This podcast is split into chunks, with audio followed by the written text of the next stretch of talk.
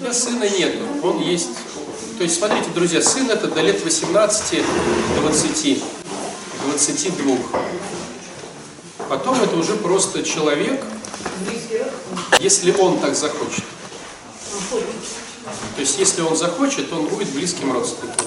Если он не захочет, он будет дальним родственником. А порой вообще не хотят и вообще говорят, а ты мне не родственник. Ну, то есть, но это уже не сын.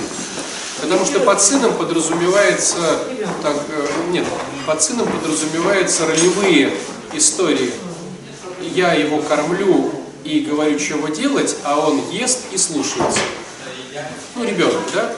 То есть мы обеспечиваем его базовые потребности едой, кроватью, одеждой, защитой, а он за это нас слушается. И бывает такой момент, ну такой деструктивный, когда ребенку 35 лет, но он живет с мамой, и это устраивает обоих. То есть мама играет в игру, что он ребенок, а он играет в игру, что он тоже ребенок. Да? Ему 35 лет, но она им командует, отдавая ему безопасность да, по жилью, еде, одежде, а он подчиняется ей. Ну, это, конечно, не здорово, вот, и в этом плане, конечно, в лет 22 надо сделать вот такое движение. Прописан он там, не прописан, не устроится ему на работу или устроится, вот так вот делаешь. И у него сразу все хорошо становится в жизни. И с девочками. В данной ситуации ему 46, так сложилось, что он вынуждал нас. Да понятно. да. Нет, понятно, что Сейчас я просто сейчас он готов да, да, я готова. Но ему страшно, он сейчас водитель уже, слава Богу. Понятно, да, что страшно. Да? Но и он пытается меня вернуть вот в это состояние, да? Я не могу туда ходить, потому что Екатерина Письмова накладывает на то, что программа говорит, батюшки, да, что я не езжу туда просто. Есть муж, который более стрессоустойчивый, да? Получается, что я иногда, если муж оттуда приезжает и напивается, тоже отцовские чувства, да, я понимаю, я говорю, дорогой, я должна границы ставить. Я, говорится, я не могу с пьющим человеком жить вместе и ездить на выздоравливающем человеке, меня не хватает. Вот я вот хотела спросить вас, в этой ситуации, конечно, я понимаю, что Ну, давай говорю, прорисуем самый страшный сценарий, который бы произошел. Какой? Для Я тебя самый страшный. Я допила. А? Я допью. Ты запьешь. Мне 7 лет трезвости, допью. Ну вот зачем тебе это надо? Просто есть в голове история, что ребенок не справится без нас. А ребенок, если он не хочет, он начинает эту историю внушать. Вот. И есть вещи, может, видели, когда родители за сердце хватаются, ой, ты уходишь с ней, а». либо в твоем варианте ребенок хватается за сердце, о, все, я в больнице. Ну, то есть манипуляция либо с той стороны, либо с другой. Но это нехорошо. Жить с Это не родителями. только, что я вот все знаю, он 30 лет пьет, я 5 лет пила, да? Я в программе, я 7 лет не пью, да? Я в программе, ну, я зависимый, созависимый, спонсор зависимости, за- созависимый на группу, учитель священника. И я все-таки вот сейчас сижу и говорю, да, ребята, да, помогите. Я в депрессняковую неделю лежу, можно сказать, с Адельки. Никак Он не должен жить с вами. Он не живет с нами давно. Ну и всё. Да. Он полтора года был... И ты не помогаешь ему жить где-то. Не помогаю. Он в реабилитационном центре полтора года был Ну, здорово. трезвый. Сейчас вот 4 месяца в больнице. Трезвый. Отпусти его просто. Нет проблем. Как не Но- проблем? Отпусти но- его. Да. Вот смотри, ты приходишь и первым делом говоришь, он там трезвый или не трезвый. То есть ты живешь с его выздоровлением. То есть оно как бы твое. Да. Я про это говорю, что материнская душа настолько сильная, что перебивает в голову. То есть разум теряет силу. Потом звонит, надо ты позвони, хотя бы мяукнет. Если ты уже чувствуешь, что опять туда в зависимость лезешь, позвони и мяукни. Мне не поднять трубку. Я не- лежала сутки, не могла поднять трубку. Не поднять, она была неподъемная. Я понимала, я она вам голос услышит, я вылезу из этого состояния. Не поднять трубку. Вот почему эта болезнь вообще. Ну тут две болезни, да еще Я бы старость. дал возможность не пообщаться с ним какое-то долгое время. Да, Может год. просто вообще поставить границы на эту да. ситуацию и в нее не вникать. Просто я делюсь, что ну вот... Есть какое-то чудо, друзья, в том, что когда мы оставляем других людей в покое, они почему-то не умирают и очень даже хорошо себя чувствовать начинают. Какое-то чудо. То есть, э, вот, но нам кажется, что так не произойдет. Вот. Мне кажется, что, ну, наверное, такая более-менее конструктивная история, вот, ну, ты дотянул его до конца института, допустим, если вот он учится, да, так если 18 человек поступает в институт, 18, 19, 20, 21, ну, 22. Вот я и говорю, 22-23 года – это край, когда его надо еще кормить. Потом он уже это может, в принципе, делать самостоятельно. Если он не пошел в институт, а армия, после армии он уже сможет спокойно все это делать. Вот. Что технически, нет, смотрите, выгоняют из дома, потому что если э, ты говоришь в холодильнике, это ваше, это наше, все равно подъедает. Ну да, да. Вот. То есть человек, он может э, организовать свой быт, снять комнату за 8 тысяч, с другом, стало быть, по 4 тысячи. Ну, то есть, все не катастрофа, да. А, То, что касается маленьких детей, то же самое. Дети, они полностью копируют наш внутренний мир, к сожалению. Мы хотим, чтобы они копировали наш внешний мир, ну там, заправляли кровать. Вот. А они копируют, ну так вот, вот так вот. Хотим мы этого, не хотим, они копируют наш внутренний мир. Поэтому если мы злимся, они учатся злиться. Если мы врем, они учатся врать. Если мы э, боимся, они учатся бояться. Вот. Но зато если мы и молимся, они учатся молиться. Если мы доверяем Богу, они учатся доверять Богу. То есть они копируют полностью весь, всю начинку. И есть классика жанра, когда родители говорят, поговорите с моим ребенком, надо бы отвести ребенка к психологу, чтобы он с ним разобраться. Но это все бесполезно, потому что родители – это тот мощнейший контекст, который передается ребенку. Ну, Ребенок просто на него смотрит. Поэтому займитесь собой. Или начал выздоравливать, да, ну, как вот например, да, когда я смогла, когда я уже, он мне подарил комнату, потому что пропьет, да, я взяла. И он начал выздоравливать только когда он пришел с разбитой головой, пьяный, да, уже бомжать, да, я не пустила его домой. Я сказала, ты знаешь, когда ты шел пить, ты знал. И он лежал на коврике за дверью. Что мне это стоило уже представить, да? Но с этого момента он понял, что ему надо брать ответственность, а ему уже 40 почти что было, да? Брать все-таки на себя, пускай 40. Как он дожил до этого времени, я как его не угробила своим вот этим, да? Ему я не знаю, да, как я сама не сдох, извиняюсь, да?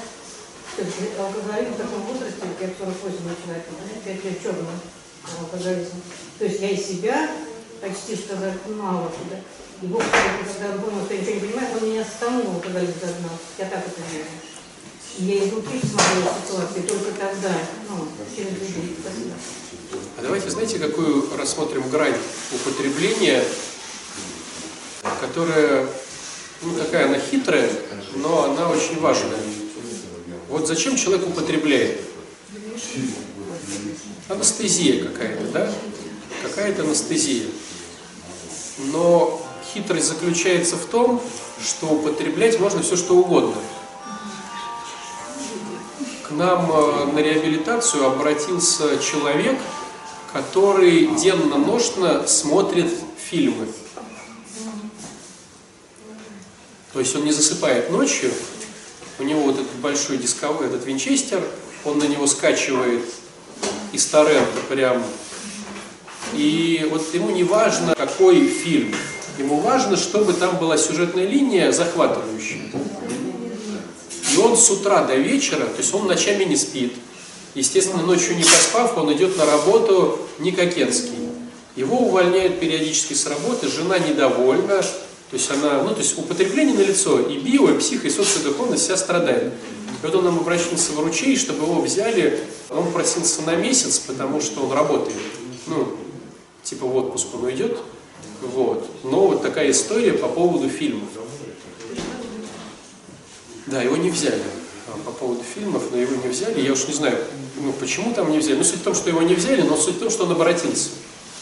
И я в своей жизни видел человека, у которого была такая же история с чтением книг. Настолько сильная, что он мог читать за рулем, на литургии верующий человек был. Вот. И причем однажды, когда он читал на литургии книгу, я подумал, что, ну, может быть, вот э, он читает сейчас про праздник какой-то, ну вот сейчас, да, как бы готовится к пониманию службы. И представляете, какое было удивление, когда я подошел глянуть, а там была энциклопедия кофе. То есть не важно, что читать, лишь бы читать. Он уходил от реальности. Да, совершенно верно. То есть я хочу подчеркнуть, что уход от реальности в какую-то свою виртуальность осуществляется через разные двери. Просто есть классика жанра. Допустим, алкоголь. Это самая классическая классика. А, ей подвержено там 95% населения страны. Наркоманов на самом деле мало. То есть просто в нашем именно культурном срезе алкаш это нормально, а наркоман это что-то вызывающее. Поэтому говорят, вот наркоманы, вот милиция задержала 3 грамма наркотиков, вот мы там то-то. И для обывателя, даже алкоголика, наркоман что-то такое из ряда вон, поэтому делают ажиотаж. Но по факту, вот если кто-то вот, ну, в этом крутится, видит, что ну, пьют почти все.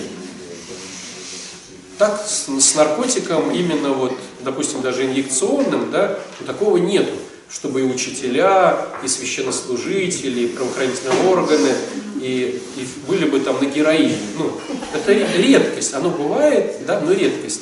А на алкоголе это нормально. Режиссеры, актеры, ну там, я не знаю, любая специальность, она имеет эту всю штуку, так ведь? Вот. И получается, что 90, наверное, 95% идет в такую виртуальность свою через алкоголь, тем более в свободном доступе, и можно купить его и днем, и ночью. Да? Даже легально сейчас, да, хоть и выписали этот закон, но есть эти бары, в которых тебя открывают, да, тут же закрывают, и ты уходишь. Вот. То есть это говорит о том, что все равно государству выгодно, к сожалению, продавать алкоголь. Да? Потому что, потому что потому. Наркотики менее выгодно продавать, потому что не все готовы инъекционно что-то себе, ну, с этим Получается, что государство всем запретило продавать его ночью и продает само? Ну, слушай, но... Фактически так. По факту, да. Платишь комнату участковому и у нас в открытую. Я говорю, а мы сейчас, давайте сейчас не, не впадать в осуждение, а просто констатируем факт. Ясно дело, если бы государство захотело это прикрыть, оно бы прикрыло. Вот. Разговор сейчас про то, что, к сожалению, 95% населения уходит в нирвану через алкоголь. Процента 3-2 уходят через инъекционные вещи. А вот процент другой, да, там, да, 1-2%, это все что угодно. Еда, трудоголизм, Э, экстремальные виды спорта, адреналиновая зависимость, чтение книг, фильмов, всего чего угодно. Но смотрите, какую грань я хочу сегодня показать. Любому родителю, наверное, страшно, когда есть шанс, что его ребенок станет наркоманом.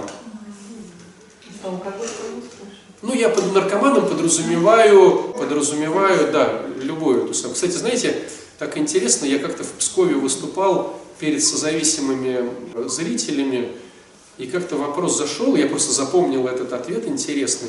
Я понимаю, что они так ответили, но я, мне было интересно, я так запомнил, прошло уже там несколько лет. Вы знаете, несчастные люди сидят, вот целый зал несчастных, э, ну, мамаш, наверное, больше. Да, потому что такие в возрасте уже женщины. Я говорю, «А вы знаете, вот, ну, я тоже начал эту тему про разные зависимости. Я говорю, вы понимаете, что вот есть еще такая зависимость, как входить в отношения. Ну, грубо говоря, по-христиански блудняк, да? Ну вот. Блуд, блуд, да, когда человек постоянно меняет партнера, чтобы, потому что сексуальный э, эффект, да, от вещей, ну, он, как сказать, почти такой же, он не такой же, как от э, наркотиков, но он один из первых, кто дает эндорфины ну, секс, да, причем секс именно во, в позиции флирта. То есть, когда уже там прошло дней 40, там 50, все равно психика пытается ну, как-то вниз скинуть эмоции. А вот в позиции флирта это самое такое вкусное употребление. И я их спрашиваю, я говорю, вы, ну, вернее говорю, вы понимаете, что ну, все зависимости, они калечат и тело, и психику, и социум, и духовность. Да, да, да, да, да, да. Типа мы тут все в программе, и т.р. Я говорю, а скажите честно, вот если бы на чаше весов у вас была бы волшебная палочка, и э, было одно только желание. Но желание состоит одно из двух только вариантов. Мой сын алкоголик или наркоман, или мой сын блудник. И ты палочкой выберешь, они все сказали, лучше пусть блудник, чем алкоголик или наркоман. Почему?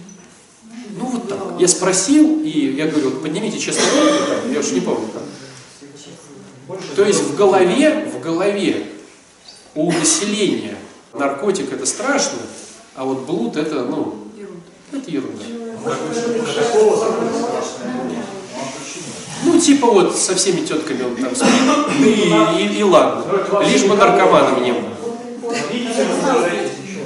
Мне кажется, потому что там же знание, а здесь как, как, как будто не меняет. Но я тоже к чему хочу это все привести? Не к тому, что они плохие мамы или что. Я к другому хочу привести.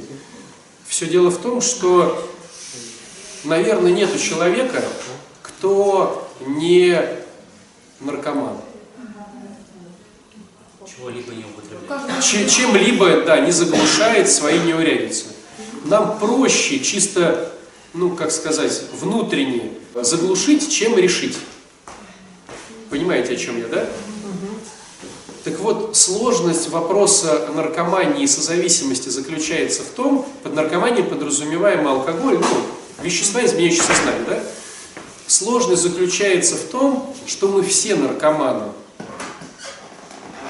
Кон- кон- Контекстно. Мы заглушаем кто-то едой, кто-то отношениями, кто-то адреналином, кто-то фильмами, кто-то путешествиями, кто-то ну, трудоголизмом, сахаром, кофе, неважно чем, да. Но это как бы все заеданием под, под одним можно назвать, да, графой. И если я использую эту методику, не решаю проблему, а ее заглушаю, то как я могу своему ребенку говорить о том, чтобы он не заглушал? Если ребенок перенимает от меня внутреннюю позицию, а не внешнюю.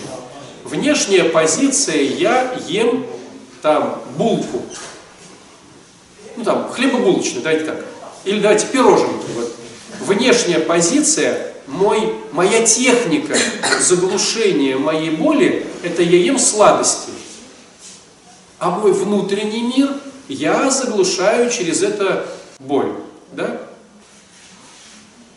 Вот так интересно, ну вот я много это рассказываю, а тут в кусочке поста я попробовал, значит, ну так сильнее попаститься.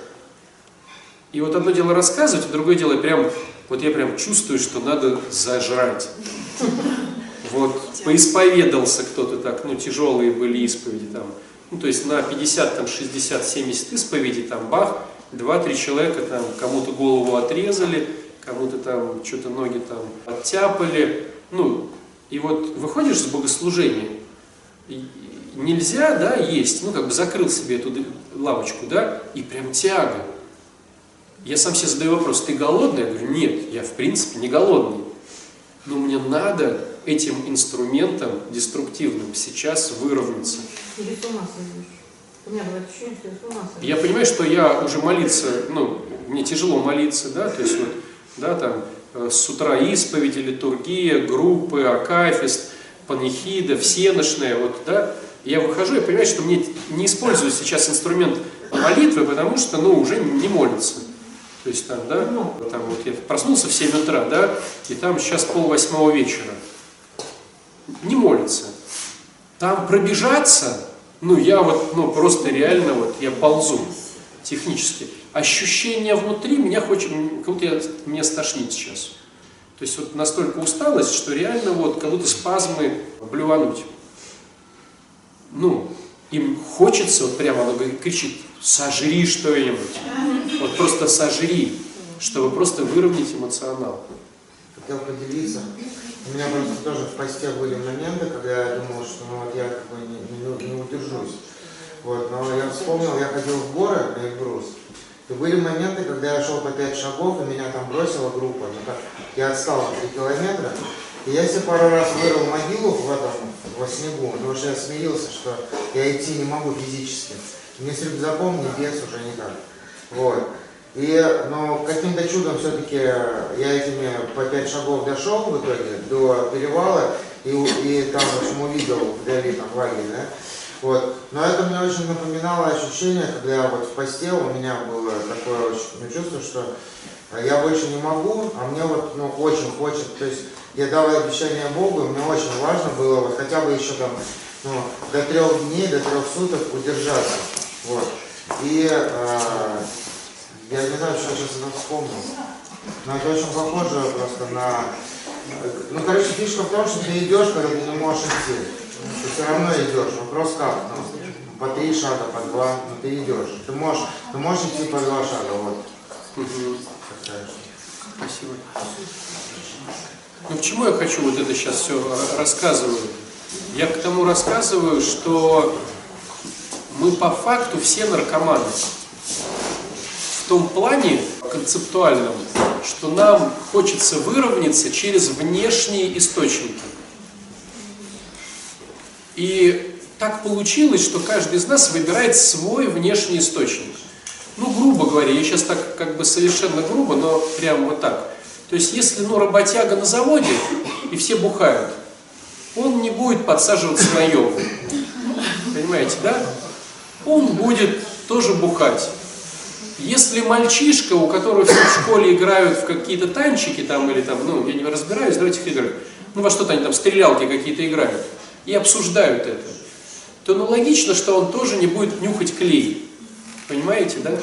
А если он э, вот такой оторвыш, да, который полубеспризорник, родители бухают, и вокруг него нюхают этот клей, да, может, видели, вот ходят, ну, пакет прячут в эту самую, и так периодически, да, прикладываются к этому.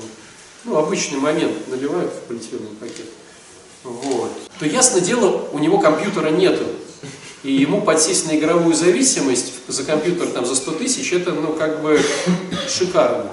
А тут клей момент, который можно выдавить там за 3 копейки и по это самое. Вот.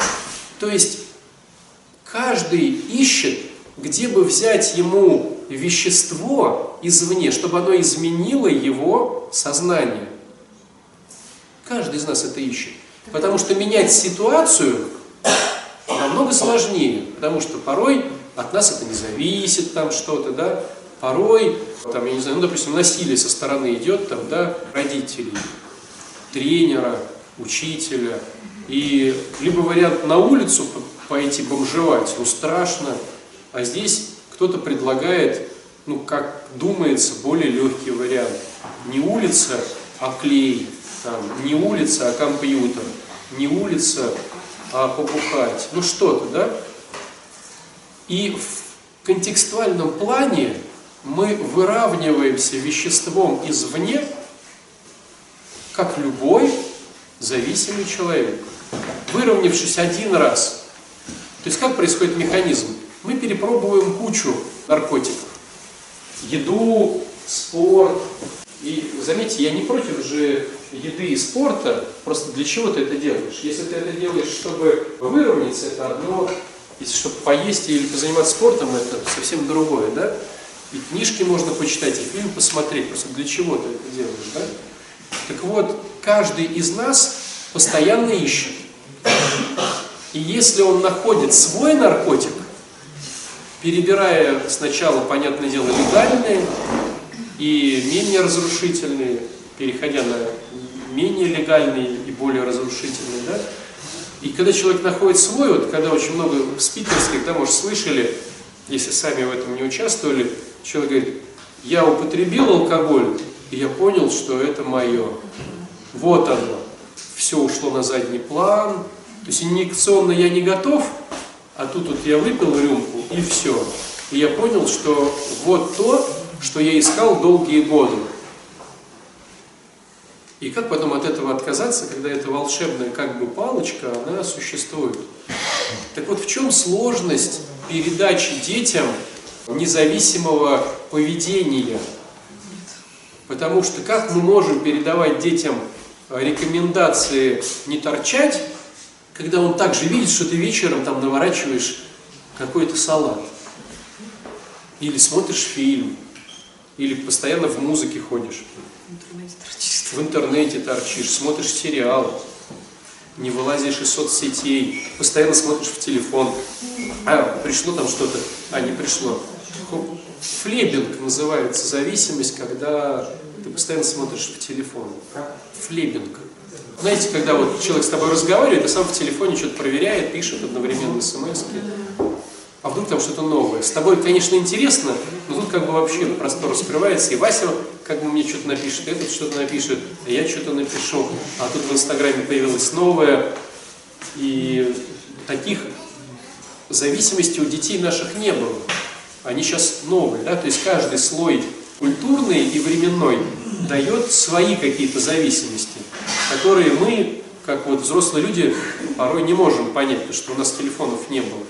Вот. Но это говорит о том, что они сейчас, нахватав телефонную, допустим, зависимость, какую-нибудь инстаграмную, какую-нибудь ютубную, их дети могут приобрести новую зависимость. И мы будем уже старикашками, и не будем даже понимать, о чем идет речь, а они там будут что-то там делать, но мы будем видеть, что они заглушают да, свои какие-то болячки помните, вы говорили, есть конструктивная зависимость, есть деструктивная. То есть может быть зависимость от религии, когда человек вот просто... Все зависимости деструктивные. Они конструктивные относительно современного мира. Ну смотрите, еще 10 лет назад, 15, наркомания было круто. Ну вот я просто, ну 20 лет назад, я помню, когда я начинал вот, в институте учиться, это было что-то вот такое, там какое-то вот такое, типа там, ну, там, Гребенщиков, ну вот что-то. Да. А потом, буквально через пять лет, было видно, в кого они превратились. это уже было. Нет, вот это наркомания, всегда было, в общем. А вот трудоголизм, вот типичная зависимость, которую общество одобряет до сих пор. У нас э, ну, это же не ставят таких людей. Работодатели ставят. А Спорт, это тоже, тоже. Вот он убивает сейчас вот эти девочки, которые олимпийские чемпионки, 17 лет она заканчивает. Не, ну высокий спорт всегда убивает. Но я, да. я сейчас не про то, друзья. Нам сейчас не, не важно спорить. Я к тому, что каждый временной срез дает свои фу и свои круто. Ну, вспомните после войны, 100 грамм этих, да? Это же круто было. Курение в каждом фильме папироска, да, главный герой должен был, задумавшись, закурить. А сейчас мы проводили недавно мероприятие, слушайте, ну, много там человек, больше сотни, порядка сотни человек. И классический вопрос, кто курит, и никто не курит. Никто не курит. От мала до велика никто не курит. Ну, вспомнишь опять лет. Народ банал, везде было бухающий. А вот такой вопрос. А если уже механизм запущен? все понятно, уже видно, что, короче... Смотрите, дети очень гибкий народ. Там вот Даже вот пока, пока ребенку там... То есть психологи говорят, кто-то 3 года, кто-то 5 лет формирования личности. Слушайте, вот я видел ситуации до 18 лет. Дети настолько гибкие, они прям вот прям смотрят в рот, они это поделают по-разному. Они могут противостоять, там что-то как-то, но они делают это специально, чтобы их заметили. Но все равно Э, то есть ребенок гибкий, все равно смотрит и может меняться. Нет, допустим, вот, ну, какая-то ситуация, ребенок что-то требует, и вот переключение внимания происходит за счет того, ну давайте дам шоколадку или там конфетку, или там давай ну, мультики включу, мультики тебе включу. То есть ребенок, пока вот ему не переключишь на какую-то вот такую кайфушку, он не переключается.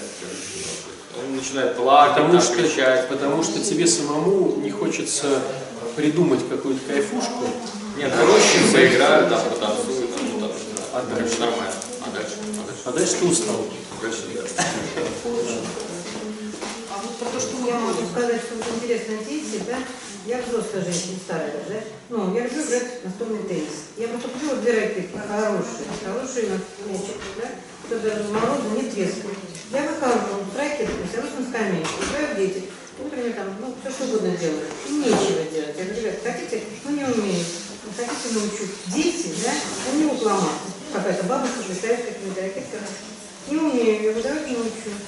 За один день тот, который баловался, не научается играть, а который, ну, вот, видимо, ему одиноко дома делать, ну, когда он режет в конце дня. Ну, потом приходит взрослый, они играют, и мы уходим когда, да, я говорю, ну, давай, Леонид, с тобой, Никита с тобой, да. Или давайте вдвое. И один, вот, который хотел научить, ему понравилось, но он не имел возможности.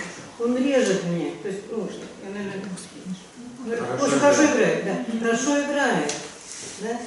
И он придет, я говорю, приходите, вот после меня купили еще двое взрослых мужчин с ракеткой, знаешь, ну, разные, и играют. И следующие дети, с одним ребенком мы играли в футбол, мне было 60, ему 8. Сейчас он футбол уже, по-моему, не играет, но он играет в теннис. Там. И подходят ребята и говорят, о, Максим, ты с бабушкой играешь, а он говорит, а ты сыграй с этой бабушкой. Он обосрался, а он с барышнями бредит. И он, я говорю, вставай, Олег, вставай. Он посмотрел, как я играю, и не стал.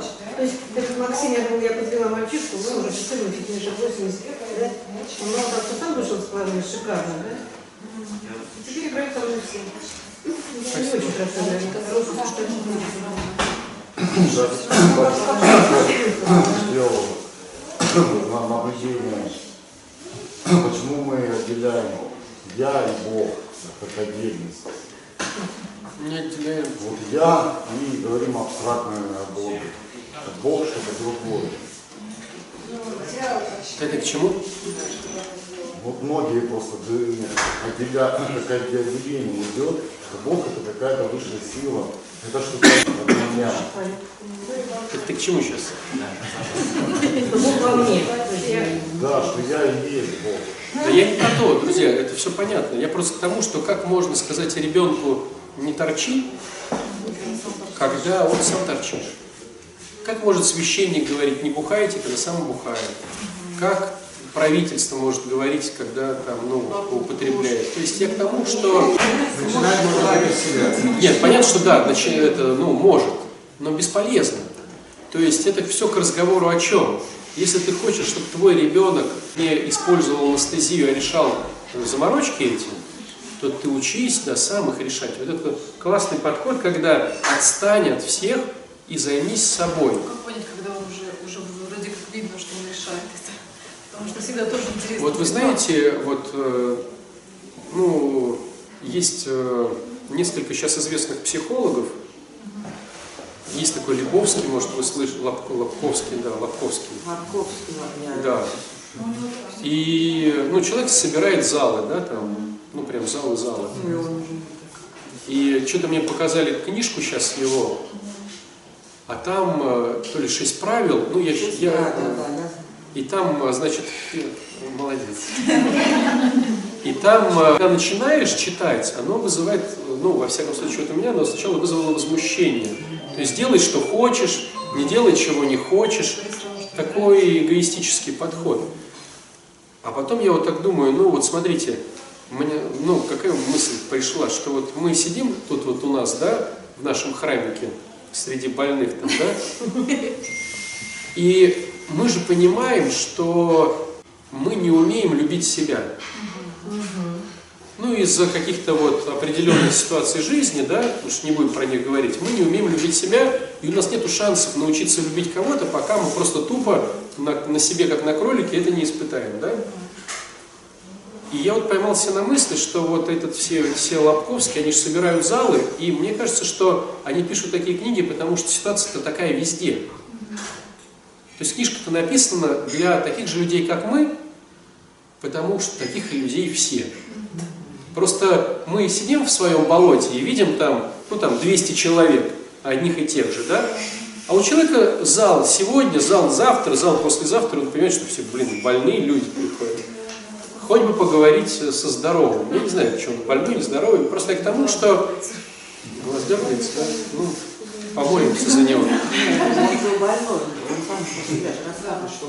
Я и говорю, что и когда ты видишь, что люди элементарно не могут полюбить себя, и рождаются эти рекомендации.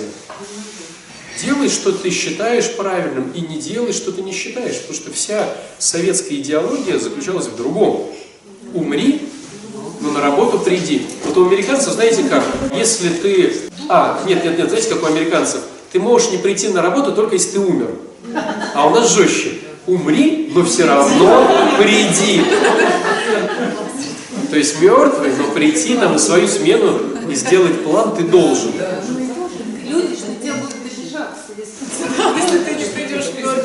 Все будут обижаться, потому что наша идеология была, смотрите, какая интересная. Мы жили даже не для детей, а как бы для некоторого светлого будущего, в которое мы, может быть, не попадем.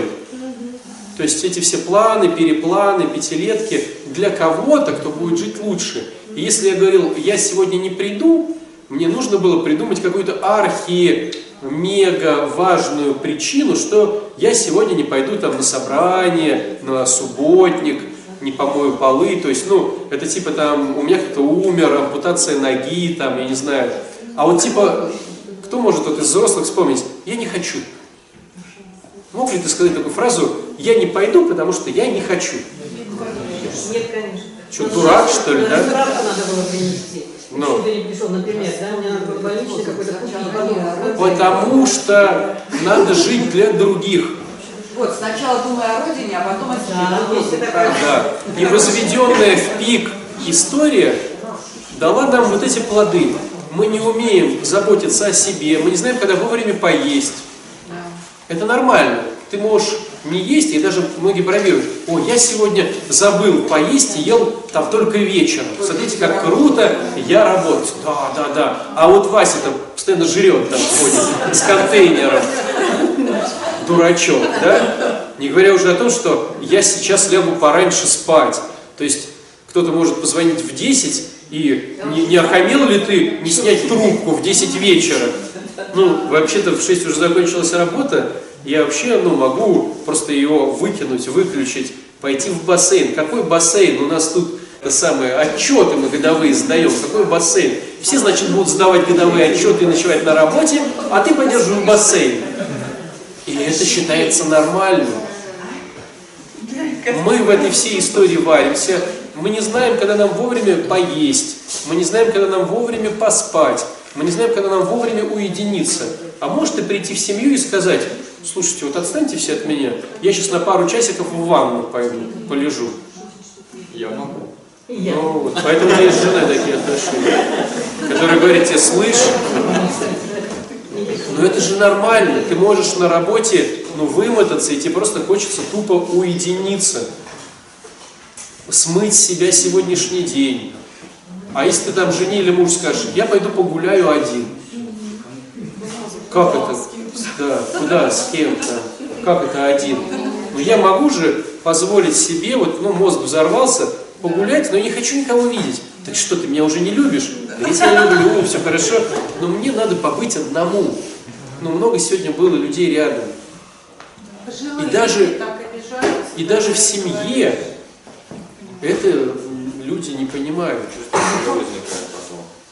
Я что-то не то сказал, ты что-то не так это самое. Как ты вот? Ну вот так вот я хочу. Или ты придешь, вот представь, вот сейчас ситуация, ты пришел с работы и говоришь, я хочу помолчать часик. В смысле? Ну давай мы. Тебя ждали как спасителя. Иди вот с ребенком сиди, пол мой, еду готовь, отчитайся, что сегодня ты делал, ну как там что. Отец Александр, очень большие плюсы у людей пожилого возраста. Я спокойно говорю, Коля, ты хочешь спать, я пойду. А ты уже продвинутый человек. Семь лет в программе. Но я говорю обычную ситуацию. Ты обычный человек, ты придешь в обычную семью и скажешь, можно я часик помолчу? А может, я думаю, может, меня жена любит парень? То есть разрешает мне поспать. Я тут придумал классную штуку, когда встречаюсь с друзьями в кафе. Я говорю, давайте все телефоны переведем в авиарежим. Ну, кто-то говорит, я типа не могу там. Я говорю, ну мы не пообщаемся. Я, типа, ну, я как бы не могу. Окей, тогда кто первый берет телефон, тот платит за счет. Работает. А видели такую картину? Сидит там шесть человек за столом и все в своих смартфонах. И порой даже легче ему написать смс-ку. Это это же, или там семья, да, пришли в кафе. Так, так что- так что же делать? Креативить что ли? Надо Жить, придумывать, просто жить. придумывать для жены эти самые развлекухи, для детей развлекухи, чтобы не валяться дома, да? Вот смотрите, ну хороший вопрос, что же делать, да? Вот смотрите, на мой взгляд, конструктивная история, которая может сработать, и она, ну, вот сколько я не перебирал, типа тоже, и что же делать? На мой взгляд, есть только одна тема, которая работает классно. Один человек в семье – это один проект. Два человека в твоей семье – это два отдельных проекта. То есть, допустим, у тебя двое детей и жена. Жена – это один проект. Один ребенок – это второй проект. Второй ребенок – это третий проект. Папа – четвертый проект. Мама – пятый проект. И ты – шестой проект. То есть, если ты говоришь «семья», у меня проект «семья», не работает. Потому что жена одни языки любви, дети каждый по свои языки любви, один ребенок одного возраста, ему надо с ним э, посмотреть там фильм, а этот, с этим надо мультик посмотреть, а этому надо тупую книжку прочитать, а с этим надо просто походить по квартире. То есть если ты не делаешь один человек, один проект, что такое проект? Это цели и задачи как минимум на год. Это финансирование этого проекта. Это время, ну то бишь э, ресурсная база, да, деньги, время, силы на этот проект. Это продумывание заранее плана действия, куда я поеду, а куда-то вообще хотят они поехать. Да, там они хотят, вот так получается, жена хочет там на море, а дети хотят к бабушке. Значит, ты с женой едешь на море, а с детьми ты едешь к бабушке, но у бабушки один хочет в лес ходить, а другой на велосипеде кататься. Ты с одним катаешься на велосипеде, а с другим ходишь в лес. Если ты объединяешь двух даже человек, не говоря уже о больших, в проект, он не срабатывает. Если ты не пишешь проекты, в своей голове их не проанализируешь, не срабатывает. То есть ты прям берешь человек, ты прям берешь год, ты прям спрашиваешь, чего он хочет, и ты прям интегрируешься, ты прям в бумажке, что мы должны достичь, чего он хочет, чего он любит, как он хочет, чего он любит, с кем он любит, почему он любит. И мне на это нужны деньги, мне на это нужно время освободить от работы, где-то найти, и мне нужно с кем-то поговорить, чтобы придумать что-то интересное. Вот тогда тема работает. Если ты типа, надо бы сходить в киношку, никогда не сходишь в эту киношку, а если пойдешь только на свой фильм, который тебе нравится, они будут сидеть скучные или нет, это самое. Одному нужны батуты, другому нужно кино, и уже ужастики какие-то.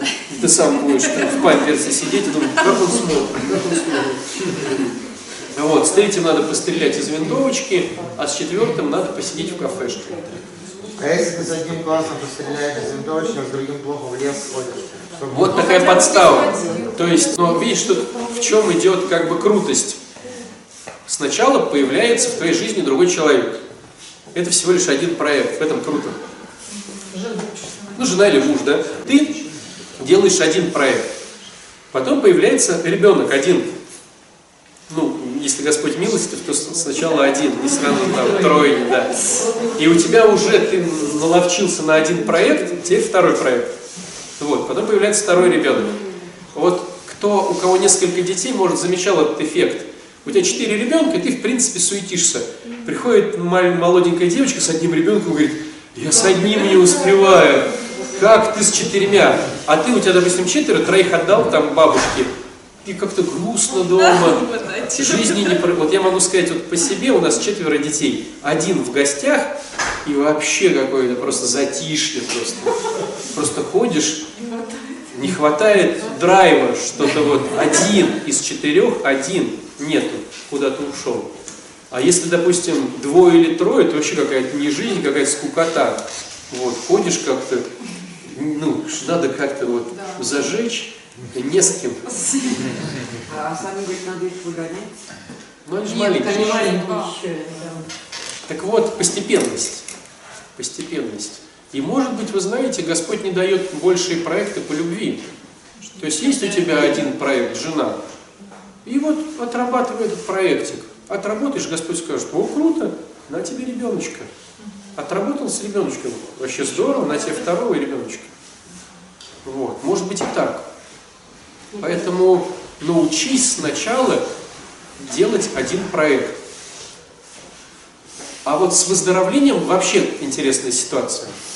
С выздоровлением первый твой проект это ты. И в это надо вложиться. Пока четвертый шаг не написал, пока там три года трезвости не прошло, даже не думай про второй проект. Типа кто-то. Почему? Потому что если ты не написал четвертый шаг и сделал проект там жена-муж, ну, девчонка-парень, они попали. Шаг пишется четвертый, примерно год, ну, 8 месяцев. Ты сначала вспоминаешь, как пишется, если ты писал четвертый шаг, сначала вспоминаешь все обиды или претензии, да, как ты формулируешь. И ты не можешь сразу же, как новичок, перевернуть, увидеть свой эгоизм, нечестность, отпустить эту ситуацию. Ну, где-то у тебя получится, но если у тебя, там, я не знаю, Ань, сколько у тебя было обид в четвертом шаге? Ну, число. Ну, как много было. Ну, число. У 900. меня было в одном шаге 1200 человек. Только человек. Да. Только человек 1200. На каждого человека еще по несколько претензий. Прикиньте, да, 1200 человек, Да. если по три претензии, Да. это уже 3600. Да, но это, как правило, по одной претензии. Много, очень много претензий на близких. На маму, на папу.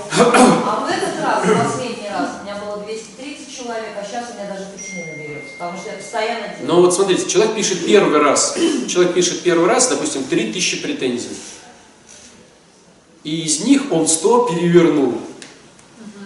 Грубо говоря, 3000 так и осталось. Ты вспомнил, а ведь подсознание начинает раскочегариваться, ты вспоминаешь унижение дома, среди друзей, среди бабушки, дедушки. И ты реально в мега обиде. Ты еще не умеешь ее отпускать. Ты ее начнешь отпускать там через несколько месяцев. Когда поработаешь со спонсором, тебе скажут, ну смотри, ну я вижу твою нечестность в том-то, том-то. Неужели ты не видишь? Ну да, в принципе, ну то есть там уровень честности э, там еще играет роль, да? То есть ты познакомился с человеком, живешь с ним, и ты год в трех тысячах претензий к этому миру, к близким людям.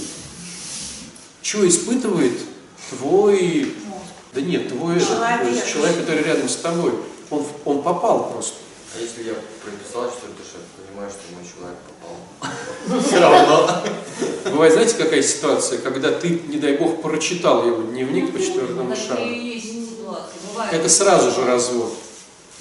Вот я ни, ни разу еще не видел, то есть, как правило, всегда вот слышал такие вещи. И что меня дернуло, я прочитал дневник, а там же все там, начиная от проституции с трех лет, там образно говоря, а потом ты живешь с этим человеком. Ни в коем случае не читай чужие записи.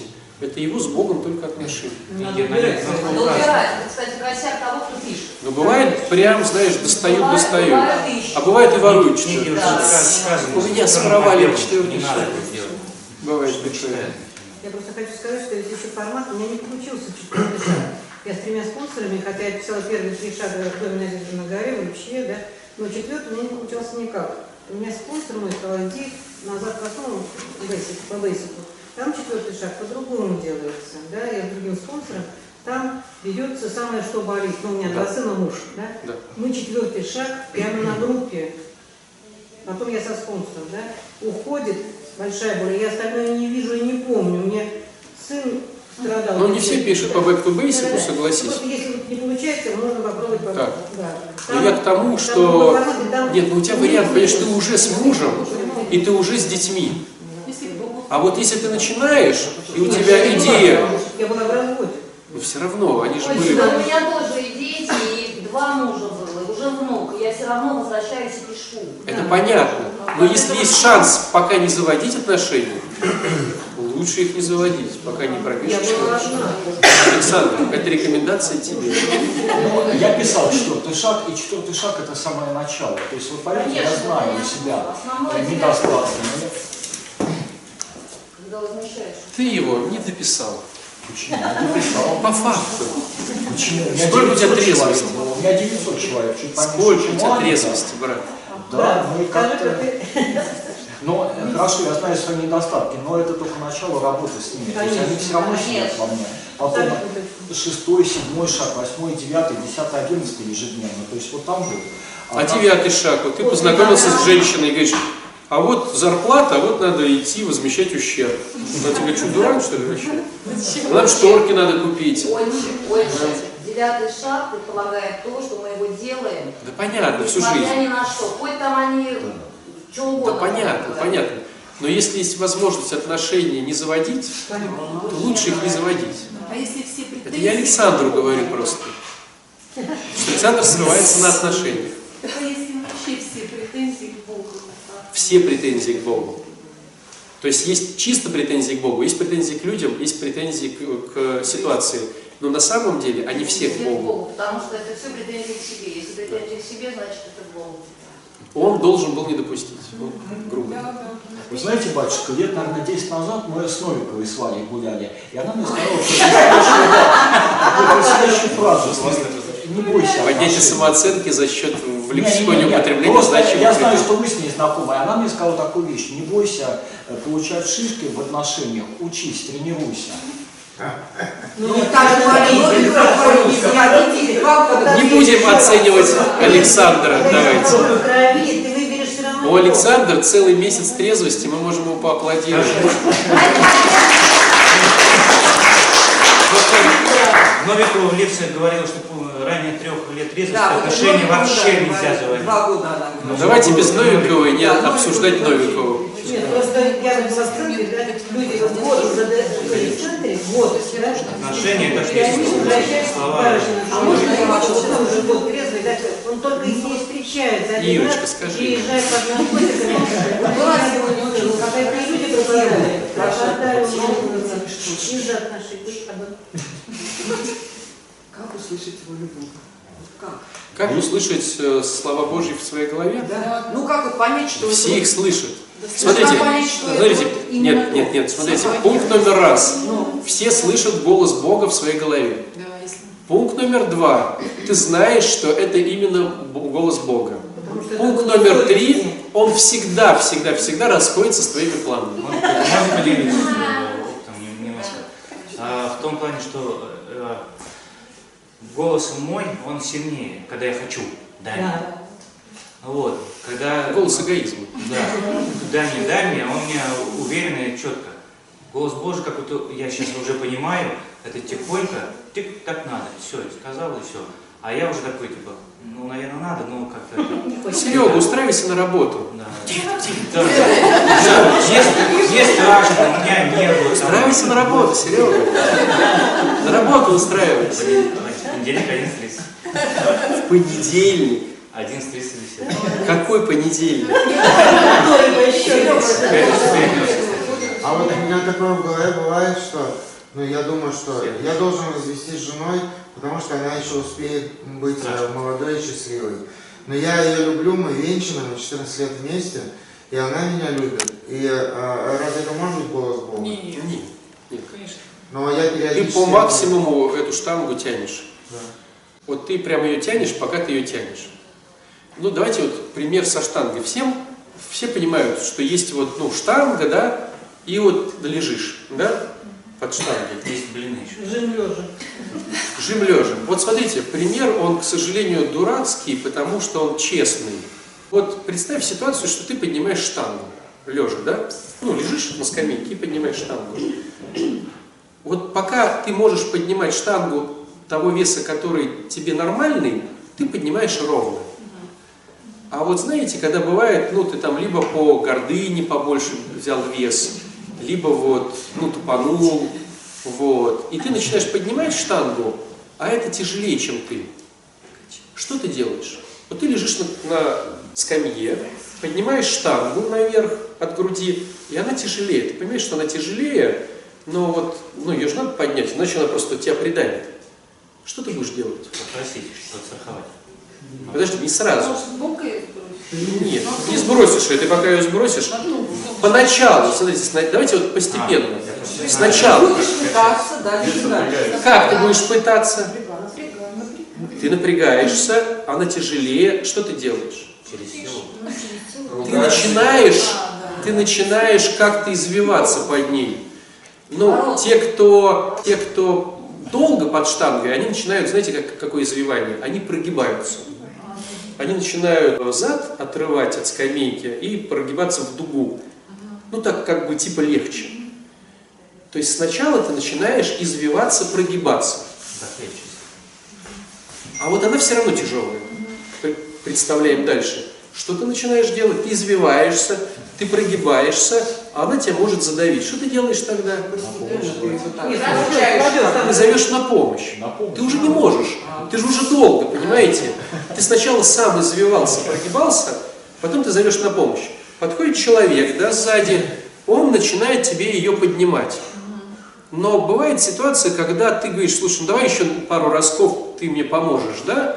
И он по факту если это как бы в основном 90% твоих усилий, он просто подстраховывает эту точку, ну вот эту невозврата, он просто пытается пройти. А представим ситуацию, что штанга очень тяжелая. Получается, он там на бицепс ее поднимает, поднимает. И что тебе скажет этот человек через какое-то время? Ты скажешь, слушай, ну, может быть, мы ее поставим уже, эту штангу?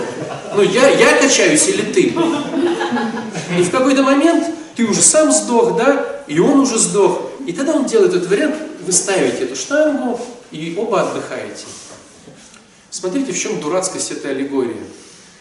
Вот штанга – это твои отношения. С мужем, с женой, с детьми, с начальством, с кем угодно.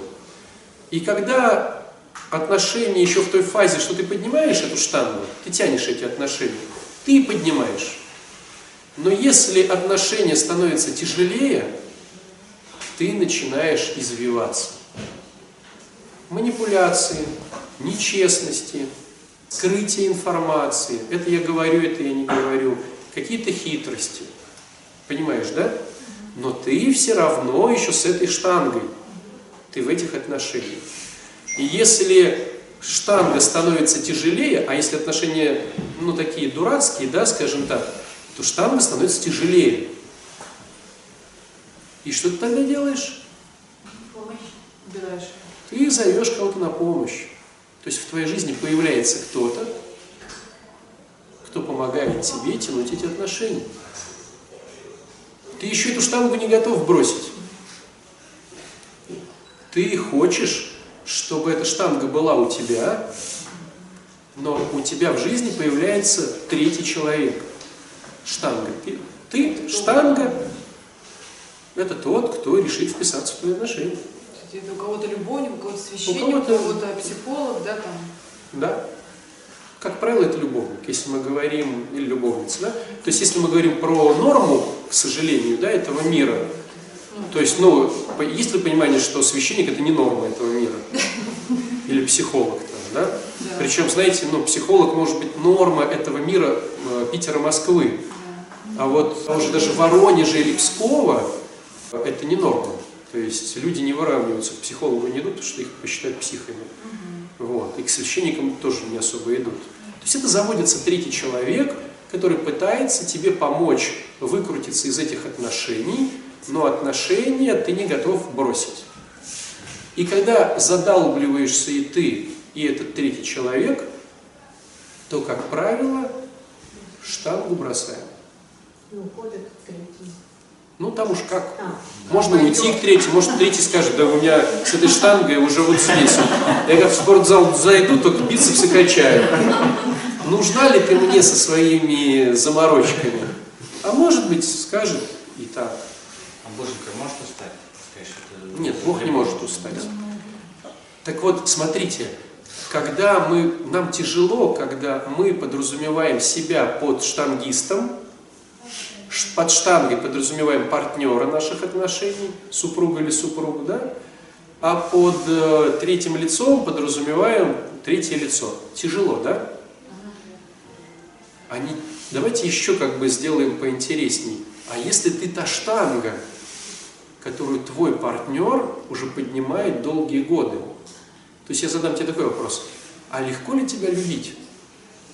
Меня легко ли тебя поднимать как штангу? Так вот, знаете, как порой бывает? Приходит человек и злится, что его супруг или супруга завели какие-то отношения на стороне. прям в негодовании. Я убью того, я убью сего. Ему, ему говорят, а тебя легко было любить? Ты думаешь, человек прям вот попыжился немножко и побежал заводить отношения? Да никогда такого не бывает. Сначала супруг или супруга долбит и говорит, слушай, ну пожалуйста, ну мне так тяжело, ну может быть ты не будешь на меня орать, ну может быть ты пойдешь работать, ну может что, там год, два, три долбят, извиваются, что-то делают. А тебе этот э, горох об стену. И тогда они, с одной стороны, тебя не хотят терять, ну и штангу поднимать тяжело. И появляется третий, откуда не возьмись. Так что ты на него ругаешься, что он, э, ему уже не поднять тебя, понимаете? Не поднять. А когда люди 20 лет так живут, что это? Вообще Некоторые подстава. Я вам скажу больше. Я говорил про это и скажу еще раз. Ну, Штанга рада, что появился третий. Потому что штанга не хочет становиться легче в отношениях. Ведь классно же быть с легким человеком. Забыл, простил, обнял. С таким легко. Но штанга не хочет становиться легче. Но и не хочет, чтобы ее бросили. И она допускает возможность появления третьего человека. То есть, если с человеком провести самоанализ, он понимает, что появился, что его кто-то поднимает еще. То есть, конечно, тут меня терпели, терпели, истерики, а тут бах! Я же понимаю, что я говнюсь дальше. А меня как-то стерпливают. А как-то не суетятся, что секса нету. Что типа яичница подгорела, а как-то и нормально, и отстал от меня, и то, и все. Что ты не понимаешь, что мужчина до глубины седин будет иметь потенцию, и вдруг он тебя не захотел, и ты типа так не понимаешь реально. Нет, я не понимаю. Ну, не понимаю дальше. счастливый человек. Да это нечестность с самим собой, это, это уход от самоанализа просто. Если у тебя в отношениях было плохо, а потом человек выровнялся, это кто-то поднимает твою штангу. Вот и все, сто процентов. Ты не становишься легче, а человек перестал истерить. Кто-то поднимает его штангу. Либо штанга заняла собой. Это крутой вариант. Если ты занялся собой, и ты реально говоришь, я стал спокойней, я не придираюсь, я стал легче, я стал обнимать. Сильнее стал стал. Уверен в себе. Может быть и да, может быть и да. Но я к тому, что самый классный вариант, когда штанга, то бишь ты, становишься легче в отношениях. Понятное дело, что партнер уже натренировал бицепсы на тебе, и его ничем не возьмешь. И истерикой ночью не возьмешь, и не кормежкой не возьмешь, и 8 лет без секса не возьмешь. Он уже Саша Федоров в бодибилдинге, понимаете? Не надо испытывать судьбу. И Саша когда-то Федоров порвал свою грудную мышцу. Понимаете? Не бросив эту штангу. Но- Я не хочу давать рекомендации, это уже дело каждого. Вот да, было типа, ну, венчанный брак, я не знаю, слушайте, это у каждого своя история, как что делать. Но есть время терпеть, терпи. То есть есть силы не звать третьего, поднимай штангу, сто процентов. Потому что ты действительно будешь становиться сильнее. Но порой, вы знаете, бывает ситуация, кто ходил в зал. Вот сидит человек, вот он прям, он уже покраснел, как помидор, и люди сами подбегают и начинают ему штангу поднимать, потому что иначе его придавят просто. То есть порой третий появляется сам, а штангист благодарен. Я вам просто говорю то, что говорят на исповеди. Метафорически говорю.